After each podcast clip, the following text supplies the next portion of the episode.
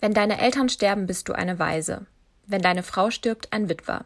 Wenn dein Sohn stirbt, bist du niemand. Dies sind die schmerzvollen Worte des Vaters von Willi Viorel Paun. Willi war erst 22 Jahre alt, als er vor genau einem Jahr, am 19. Februar 2020, vom Hanauer Terroristen Tobias R. als eines von neun Opfern ermordet wurde. Alle neun Opfer waren junge Menschen, die ihr Leben noch vor sich hatten, die Familie hatten, Berufen nachgingen, ihre Ziele verfolgten. Jedoch entschied der damals 43-jährige höchst rassistisch eingestellte Täter, dass Gökhan, Sedat, Said Nezar, Mercedes, Hamza, Willi, Fatih, Ferhat und Kaloyan an eben diesem Februarabend sterben sollten. 52 Schüsse waren es, die der Täter auf diese Menschen abfeuerte, weil sie nicht in sein rassistisches Weltbild passten.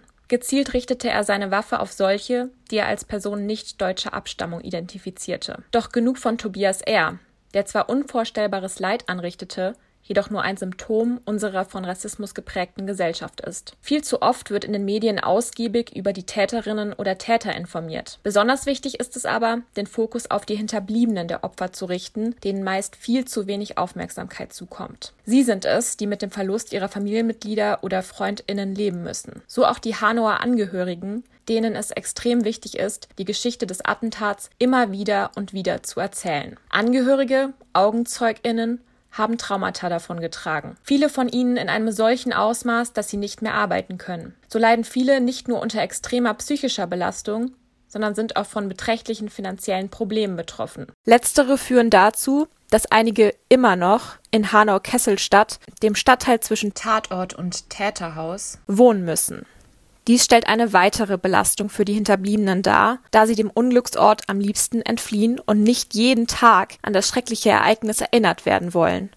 Aufgrund fehlender Einkommen ist es für sie jedoch erschwert, bezahlbare Wohnungen zu finden. Deswegen forderte die Initiative 19. Februar Hanau im September 2020 in einem offenen Brief Bund, Verantwortliche in Hessen sowie Hanau dazu auf, für die Hinterbliebenen soziale Sicherheit und Gerechtigkeit zu gewährleisten. So fordern sie auch, dass die Opferfamilien finanziell unterstützt werden. Zwar hatten Bund wie das Land Hessen insgesamt eine Summe von 1,6 Millionen Euro für die Opfer bereitgestellt, jedoch sind von dieser bei den Opfern selbst bis heute nicht viel angekommen.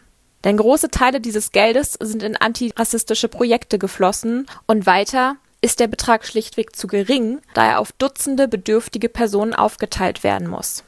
Neben finanziellen Sorgen beschäftigen die Opferfamilien aber vor allem viele essentielle Fragen. Was genau ist in der Tatnacht geschehen?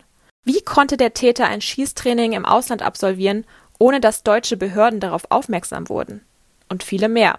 Die drängenden Fragen der Angehörigen hat die Polizei nicht beantwortet, da die Ermittlungen immer noch nicht abgeschlossen sind. Ein Umstand, über den die Hinterbliebenen entsetzt sind. Generell verhielt sich die Polizei den Angehörigen wie Verletzten gegenüber in großen Teilen unangemessen und beging schwerwiegende Fehler. Zum Beispiel kamen in der Tatnacht viele Notrufe von ZeugInnen nicht zur Notrufstelle durch, durch die höchstwahrscheinlich mehrere Leben hätten gerettet werden können. Auch desaströs war es, dass die Polizei Angehörige über lange Zeiträume im Unklaren über den Tod ihrer Familienmitglieder ließ und bis heute keine Entschuldigung aussprach. Vieles ist noch offen im Fall Hanau, jedoch wissen die Betroffenen eines ganz sicher. Über das schreckliche Attentat muss immer wieder gesprochen werden, damit es nicht in Vergessenheit gerät.